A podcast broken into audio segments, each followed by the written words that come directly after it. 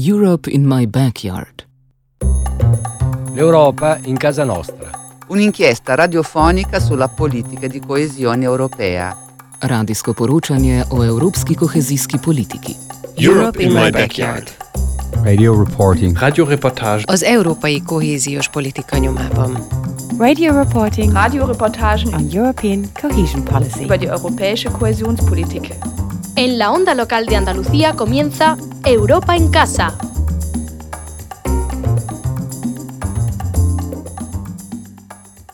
Saludos, buenas tardes. Damos en este miércoles 11 de mayo nuestra más cordial y europea bienvenida a toda la audiencia de las emisoras asociadas a la red de EMA RTV. Volvemos a acompañarte en la sintonía de Onda Local de Andalucía para compartir contigo este tiempo de radio que cada semana te ofrecemos con el propósito de acercarte desde el mayor número de ámbitos posible las múltiples formas en las que Europa se relaciona con Andalucía y Andalucía con Europa.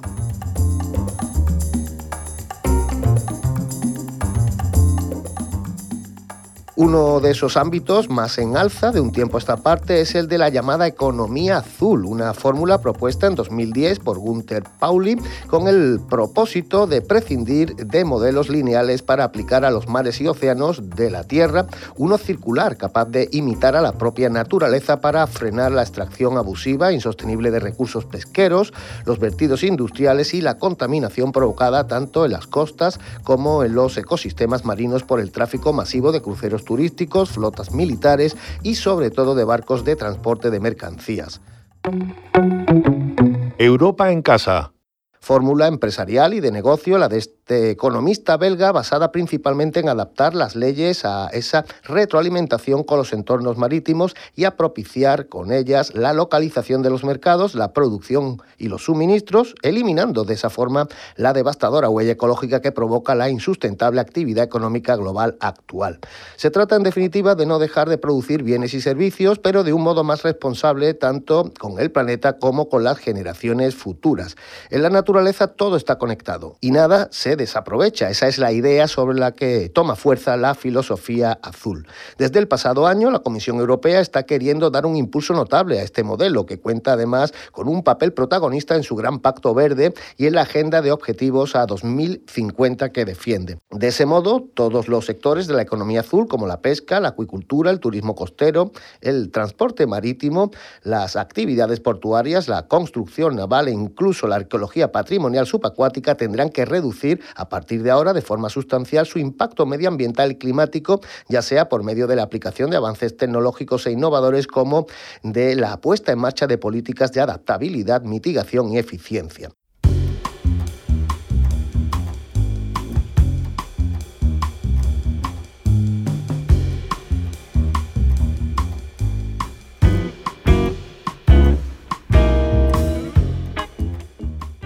En nuestra comunidad contamos con una entidad que desde su creación en 2015 tiene como razón de ser precisamente la defensa, el fomento y la puesta en práctica de todos esos postulados que recoge el concepto transversal de la economía azul. El clúster marítimo marino de Andalucía trabaja desde su sede en el Parque Tecnológico de Málaga para ayudar a la industria del mar y a sus diferentes subsectores representados por un partenariado de 120 integrantes, tanto empresas como centros de investigación e innovación, organizaciones ciudadanas y de de la sociedad en su conjunto e instituciones académicas a unir esfuerzos, voluntades e intereses en favor de un mismo objetivo que no es otro que el de la modernización de su modelo de gestión, expansión y competencia, el de la integración en él del respeto medioambiental y el del beneficio no solo basado en fines mercantiles, también en sinergias de crecimiento sostenible y de dinamización de los territorios litorales andaluces. Javier Noriega, presidente del clúster marítimo marino de Andalucía. Buenas tardes y bienvenido al micrófono de Europa en Casa. Muy buenas tardes y encantado. Javier, en lo relativo a los entornos marinos y marítimos, si queremos seguir contando con ellos para cualquier actividad humana, parece claro que el presente y futuro de los sectores económicos que viven de, de ellos o es azul o irrevocablemente todo apunta a que se nos acabará volviendo ese futuro más que azul negro, ¿no? Por supuesto, o sea, tenemos, tenemos claro que, que el mar hay que, preservarlo medioambientalmente y es clave. Además, en el mar de Alborán, ese mar que tenemos en, el litoral andaluz y también en la cuenca atlántica, es clave. Es clave la, biodiversidad, la protección marina y todo lo que conlleva ello. Es, es determinante. La Unión Europea, cuando, además me encanta que el programa se llame Europa en Casa porque la Unión Europea establece claramente que de alguna manera eh, es estratégico la economía azul y también la preservación del medio marino. Y sobre todo desde, desde el, el clúster, marítimo, tenemos bien claro que en la unión que hacemos con la empresa, con la administración, que es nuestro modelo de desarrollo de innovación, eh, tenemos bien claro que la protección del medio ambiente, y por eso trabajamos con, con la Unión Internacional de Conservación de la Naturaleza, la Aula del Mar, entidades conservacionistas. Nosotros somos de una generación que tenemos claro que para el desarrollo del medio marino a nivel empresarial, a nivel de investigación, hay que ir de la mano de la protección del medio, de, de, del medio ambiente, ¿no? El formato de organización en clúster está demostrando ser en Andalucía, mmm, de un tiempo a esta parte, una de las mejores fórmulas en muchos sectores para sacar el mayor partido de todos nuestros activos empresariales, los profesionales, también incluso los, científicos como tejido económico y social. Es un modelo mmm, que verdaderamente fomenta esa cooperación transversal que se busca a fin de cuentas también en todas las estrategias europeas para poner en combinación el capital público y el privado? Bueno, eh, los clústeres funcionan. Y no es que lo diga yo, sino que eh, en un reciente paper de la Comisión Europea dejaba bien claro que los clústeres son eh, unas estructuras que crean empleo, que son de puentes entre las administraciones y la empresa y que de allá donde están los clústeres, los territorios son mejores donde lo que hacemos es sencillamente eh, unir a las empresas para, eh, lógicamente, con, eh, con mucha amabilidad, con mucha atención, con mucha profesionalidad, ponernos en contacto con los demás sectores, con la, con la universidad, con el mundo del conocimiento, con el mundo de la administración y, y dejarles bien claro que eh, cómo está el sector, el diagnóstico del sector para poder hacer demandas de cara al futuro, para, para poder ser eh, competitivos en una economía que es global, ¿no? Sí. En Europa las regiones marítimas, es decir, Baleares, Andalucía, el País Vasco, en Galicia, tienen mucho que decir en el medio marino y funcionan bien los clústeres, pero si nos vamos más allá, el Pôle de Mer Mediterráneo, el francés, el, el clúster que vincula también a Génova, que, que, a Lewis Hosting en Dinamarca, la gente que trabaja en el Reino Unido, es una naturaleza que lleva funcionando, que aquellos, aquellos lugares saben que generan empleo, que generan proyectos singulares, que hacen avanzar a los grupos de investigación y de la ciencia con la contratación de licenciados, de doctores. Y bueno, pues en ese sentido los clústeres creo que es una gran, es una entidad que, que funciona, que me siento muy orgulloso de, de, representar porque son al fin y al cabo muchas pymes y grandes empresas de, del sector que, que, con cada día, además el medio marino de Andalucía tan interesante, con gente con tanto talento detrás, pues te encuentras con empresas de mucho tipo, de biología marina, robótica, arqueología, logística, transporte, turismo azul. Bueno, en Andalucía tenemos mil kilómetros de costa eh, posiblemente somos de las regiones con más eh, kilómetros de, costa de toda Europa y por tanto hay mucho que decir en la, economía azul y en los mares. Entrando ya en el aspecto comunitario eh, y en el de vuestros vínculos con las políticas de fondos, programas y proyectos impulsados y respaldados por la Comisión, ¿qué herramientas de cofinanciación son las que más y mejor están sirviendo para vuestros fines como clúster, también para vuestros asociados, por supuesto, y para el crecimiento de ese desarrollo de la filosofía azul en nuestra región? Cluster a nivel comunitario trabaja en varias líneas, sobre todo en programas para profundizar en el estudio de, del medio. Por ejemplo, en un proyecto que recientemente hemos realizado es Maestrale, que trabajamos sobre la posibilidad de, de del viento, de utilización del viento, de, de, las corrientes marinas y de las mareas para energía limpia y marina. Es decir, llevamos cuatro años trabajando en esto, afortunadamente recientemente se ha puesto otra vez en boga, lo cual es muy importante porque es una economía verde. Nosotros teníamos claro desde hace muchos años que, que esa es la tendencia, porque como tú bien comentas, trabaj, trabajamos con nuestro clúster y por tanto con empresas muy de vanguardia a nivel europeo y nosotros hemos seguido en ese rumbo, en ese empeño, ¿no? Y hemos hecho un estudio pues de todos los vientos y de todas las capacidades que tiene el Mediterráneo Occidental, ¿no? Para trabajar este, este tema eh, tan clave como es la energía eólica limpia y marina, ¿no? Después también hemos trabajado en un turismo, es decir, caso de buenas prácticas, para realizar, eh, que, que, vemos en puertos deportivos europeos, para poder traerlos a, Andalucía para saber pues cómo se reciclan las aguas, cómo se utilizan la electricidad que también venga de, energías limpias eh, y bueno, casos de buenas prácticas para para traer de puertos deportivos de toda Europa a nuestros puertos de, Andalucía que son magníficos. El puerto Soto Grande es un puerto que está a la vanguardia de muchas estas cuestiones. Eh, tenemos puertos a lo largo de todo el litoral magníficos que nosotros pues desde el clúster tenemos muy buenas relaciones con ellos porque es una tarjeta de bienvenida muy importante y motor de economía azul eh, en relación al turismo. También trabajamos eh, la náutica, todo lo que tenga que ver con los ecosistemas portuarios de interés general. Y esos son programas que, hacemos porque en Andalucía tenemos que volver la mirada al mar. Queda mucho por, profundizar, analizar, estudiar, impulsar. Y, eso es lo que hacemos. Eh, somos un clúster de reciente creación. Como bien comentas, llevamos ocho años trabajando en el impulso de la materia. Hay otros clases que llevan decenios y, miles de, puestos de empleo para los territorios detrás, trabajando, mirando al mar. Y nosotros tenemos claro que Andalucía tiene un mar de oportunidades frente al mismo y lo que tenemos que hacer es aprovecharlo. Y lo que sí hacemos es una apuesta clara por un modelo que eso sí que es muy exclusivo, porque tenemos claro que la ciencia es una de las pruebas de futuro de la economía azul. Muchas de nuestras empresas son base, de base tecnológica, mucho valor añadido, de innovación, y la universidad tiene ese tesoro, ese talento. Entonces, eh, tenemos claro que en ese modelo tenemos que estar junto con la universidad y también junto con la administración para que sea sensible a todos los cambios tan beneficiosos que trae la economía azul de cada futuro y luego también la realidad eh, del litoral eh, indefectiblemente conecta con todo lo que es el concepto transfronterizo. En ese sentido, tenéis ya experiencias de trabajo con programas operativos de FEDER como el Mediterráneo o el España-Portugal. Eh, creo que estáis muy metidos en la proyección del Atlazul, en esa alianza atlántica. Sí, una alianza atlántica en la cual Andalucía tiene mucho que decir también la Agencia Exterior de la Junta de Andalucía lidera, coordina este, este programa.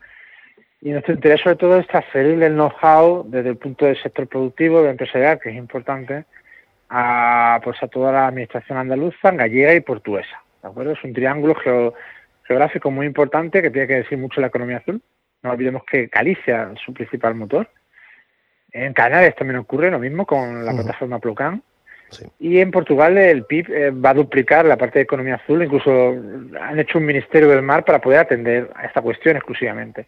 Entonces nosotros tenemos mucho interés de que Andalucía pues volvamos a esa mirada al mar y multipliquemos todas las gestiones relacionadas con la misma, relacionadas con sostenibilidad, proyectos singulares, con proyectos eh, relacionados con los ecosistemas portuarios para hacernos más competitivos.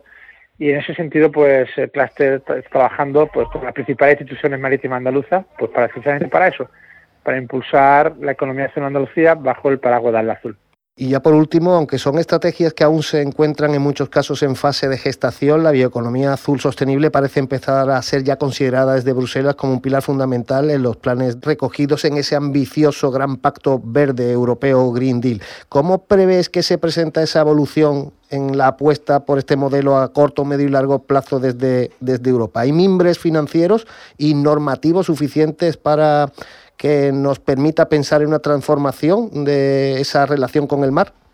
Es una estrategia muy importante de los campos eólicos marinos. Nosotros tenemos la suerte de tener a una empresa que es en Ocean, que forma parte del comité ejecutivo y también del clúster, que ha sido pionera en España y en Europa. Hace poco ha sido ahora, pues, una buena parte de la misma ha sido comprada por una empresa italiana. Y es talento andaluz, es decir, dejar claro eh, que se puede hacer con plataformas movibles. Los instrumentos financieros hacen falta. Hay un trabajo que hacer importante respecto al norte de Europa y al sur de Europa en este sentido. Nosotros así lo hemos manifestado claramente, por ejemplo, con el, transporte intermodal, pero los campos eólicos marinos donde tenemos el sol, donde tenemos el viento y donde tenemos la, energía undimotriz, eh, está en el sur. Entonces aquí tenemos mucho que decir. Es un eje estratégico y Andalucía es estratégica en Europa para esta cuestión. Después también está la biotecnología, que no podemos olvidarla, la relacionada con la economía azul, donde el mundo del conocimiento, la Universidad de Granada tiene mucho, la Universidad de Cádiz también, la CEIMAR, la propia Universidad de Málaga, tenemos mucho que decir con relacionado pues con todo el estudio de los fondos marinos para soluciones para la medicina, para la farmacia, para la alimentación y todo esto. Y eso entra dentro de una corriente de, de Green Deal, de economía verde dentro de la economía azul clave. Javier Noriega, presidente del Clúster Marino Marítimo de Andalucía, te agradecemos tu participación en Europa en Casa y que de ese modo nos hayas ayudado a hacer conocedora a nuestra audiencia de un aspecto tan esencial para nuestra región como es ese ancestral vínculo con el Océano Atlántico y con nuestro mar Mediterráneo. Sí, además que es un, ocupamos un lugar geográfico mm, único en el mundo. Somos la puerta del Atlántico y del Mediterráneo, el puente con África, y eso tenemos que hacerlo valer porque posiblemente uno de los mejores futuros que puede tener Andalucía en la economía, en lo social y en muchas cuestiones muy estratégicas, como estamos viendo en, realidad, en la realidad global a día de hoy, es el mar. Y es más, nosotros tenemos claro que la economía verde sin economía azul no puede ser y viceversa. Vamos a trabajar por ello porque Andalucía tiene mucho que decir aquí en esta materia. Gracias. Muchas gracias a vosotros. La Unión Europea y los 27 países que la constituyen son, a día de hoy, el espacio común de convivencia de 500 millones de personas y 8 millones y medio de ellas somos andaluzas. Sus planes cuentan tanto en nuestras vidas como nuestro día a día debe hacerlo en su toma de decisiones y por eso, en Europa en Casa, contamos cada semana con el análisis y las reflexiones de expertas y expertos que desde una mirada crítica nos ayudarán a comprender el estrecho vínculo que ahora más que nunca une el progreso de Andalucía con Europa y el de Europa con Andalucía. Ponemos voz a proyectos andaluces desarrollados con financiación europea y lo hacemos dándoles la palabra y el protagonismo a quienes los llevan a cabo en primera persona. En la onda local de Andalucía, Europa, en casa.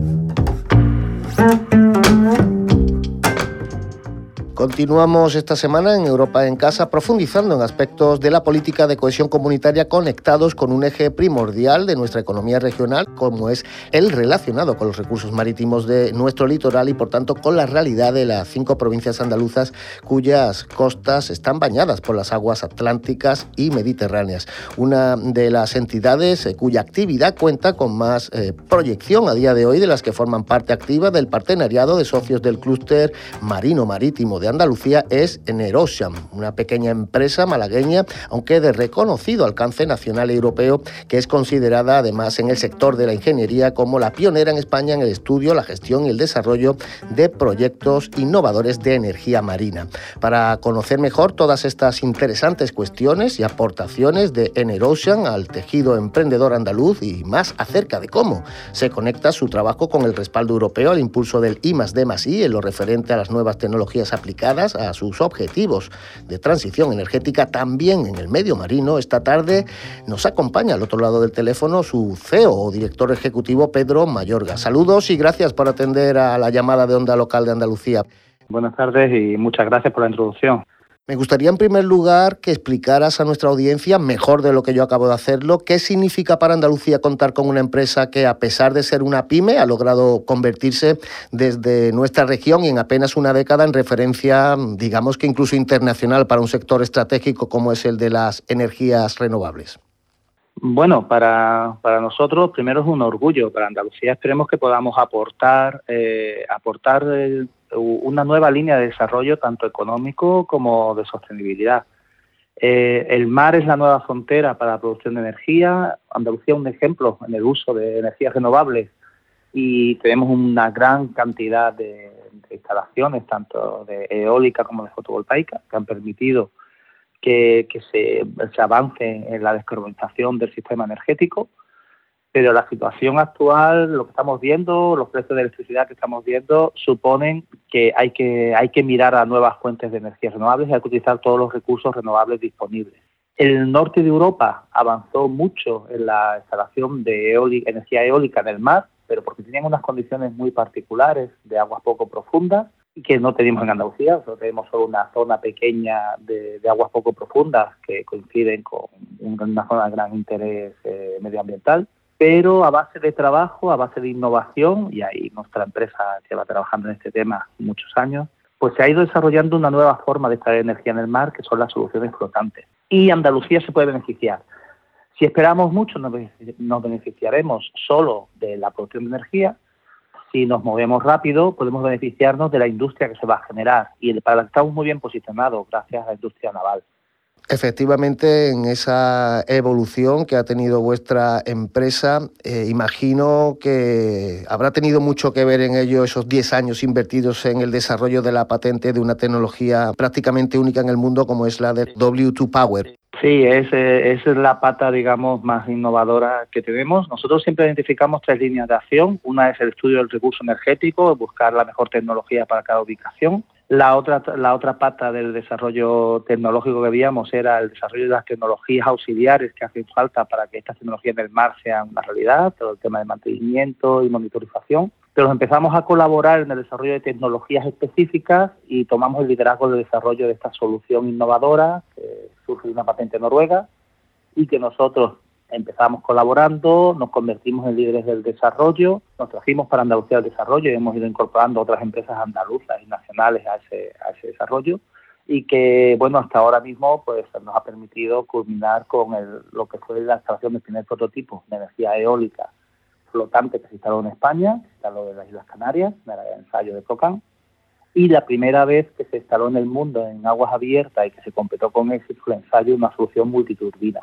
Y además, según tengo entendido, Pedro, se trata de una solución que por sus propias características constructivas eh, y por sus materiales resulta relativamente asequible para un amplio espectro de usos y ámbitos y también de envergadura de sus destinatarios, ¿no? Sí, nosotros siempre hemos considerado que si, si hay un futuro para el uso de la producción de energía en el mar es haciendo una solución que sea compatible y que, y que sea, digamos, que se pueda, que pueda competir en costes con la producción de energía en tierra. En tiempo estábamos muy preocupados de la competición de precios con los combustibles fósiles, pero bueno, la situación geoestratégica y económica actual demuestra que, eso no es el problema. Ahora el problema es competir con los restos de renovables. Y la eólica flotante nos va a permitir más energía y avanzar en una descarbonización mayor. Y es una apuesta para España y en Andalucía tenemos eh, estamos en la misma situación que el resto de España, ya que en nuestro nuestra riqueza natural son fuentes de energía renovables. Tenemos mar, tenemos sol, tenemos viento. Eh, son inagotables y hay que explotarlos de la mejor forma posible, de la forma más económica para que no suba el precio, para que no suponga un, perjuicio en la competitividad respecto a quien use otras fuentes de energía, pero es que además se está convirtiendo en una fuente con precios estables y nos, da, nos puede dar una base para un desarrollo sostenible y pregunta obligada en este programa, en esa ecuación de éxito, mm, ¿qué factores debemos atribuirle al papel desempeñado por el apoyo europeo, tanto eh, a sus fases iniciales como a las actuales de consolidación y promoción del proyecto en sí mismo? Pues yo creo que ha sido fundamental. Eh, podemos decir que la empresa surge del encuentro de un tecnólogo andaluz, en mi caso, con un tecnólogo noruego en Bruselas en reuniones de proyectos europeos.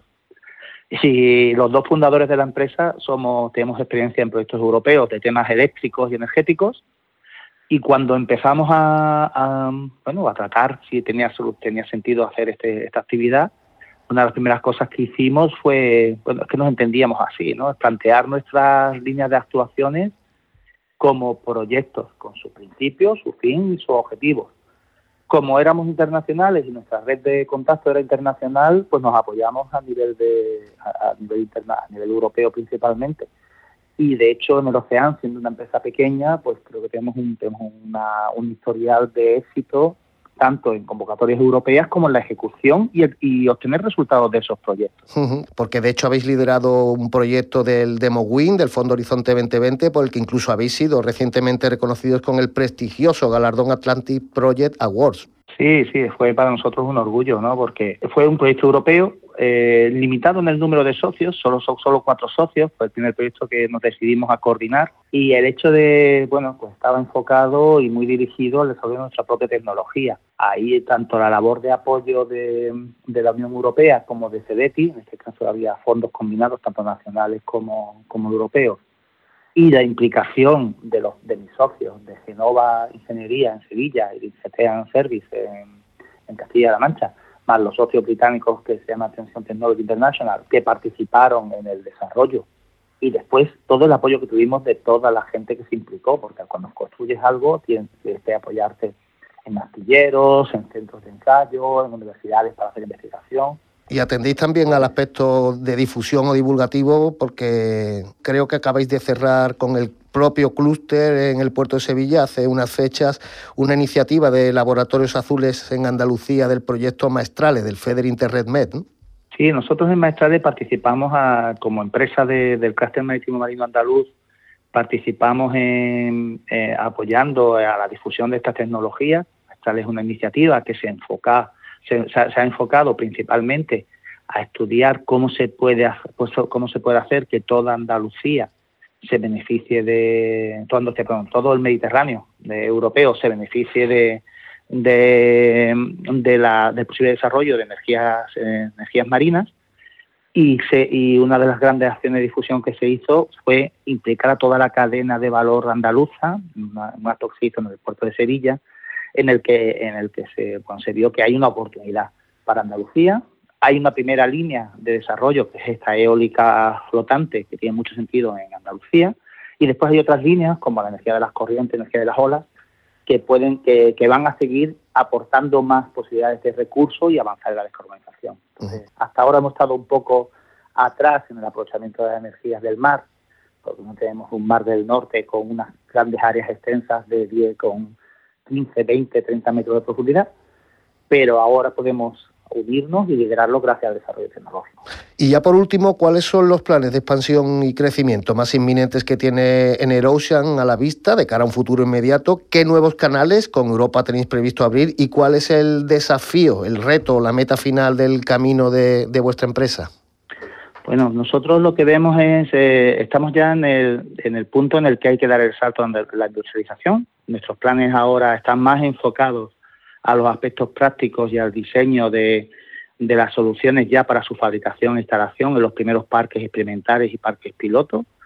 Eh, estamos esperando que la, normativa en España se aclare y se está que ha estado avanzando, hay un verdadero empuje por, para que se haga. Tenemos ya anunciados un par de parques eólicos marinos eh, flotantes en Canarias porque vimos que era donde tenía más sentido iniciar, también tenemos en cartera parques en Andalucía, parques en, otras zonas de, Europa, y acabamos de anunciar una gran, para nosotros una gran noticia, esa ha sido, pues vamos a, incorporar en nuestro, nuestro accionariado a una gran empresa energética europea y bueno, pues con, ese, con esas nuevas capacidades vamos a avanzar en el desarrollo.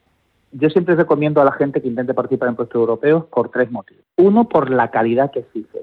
Y eso significa que hay que ser, un, que ser, digamos, un número uno en tu sector. Es muy difícil, pero el esfuerzo siempre merece la pena. Segundo, por la calidad de los socios que vas a encontrar, la posibilidad de extenderte para tanto en socios como en capacidades con nuevos mercados y nuevas redes. Y tercero, la, la, difusión, la visibilidad que da participar en este tipo de actividades. Entonces, nosotros vamos a seguir trabajando a nivel europeo porque está en nuestro, nuestro ADN. Pedro Mayor Gaceo y socio fundador de Nerocean. Enhorabuena por ese trabajo y suerte para lo que viene por delante. Muchas gracias ah, por la atención y quedamos para otra. Muchas gracias. Gracias.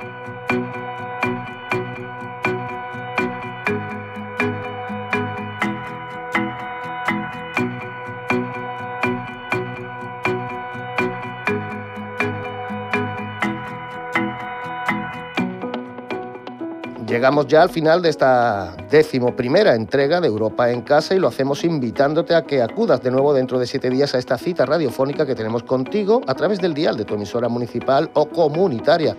Aquí te estaremos esperando para volver a compartir contigo nuestro interés por la relación de Europa con Andalucía y de Andalucía con Europa en un próximo capítulo de este espacio divulgativo de la onda local de Andalucía que una semana más eh, tuvo a Ángel Macías y Nuria González ocupándose de las tareas técnicas y a Fabio Muriel de la dirección, edición y presentación a este lado del micrófono. Saludos y muy buenas tardes.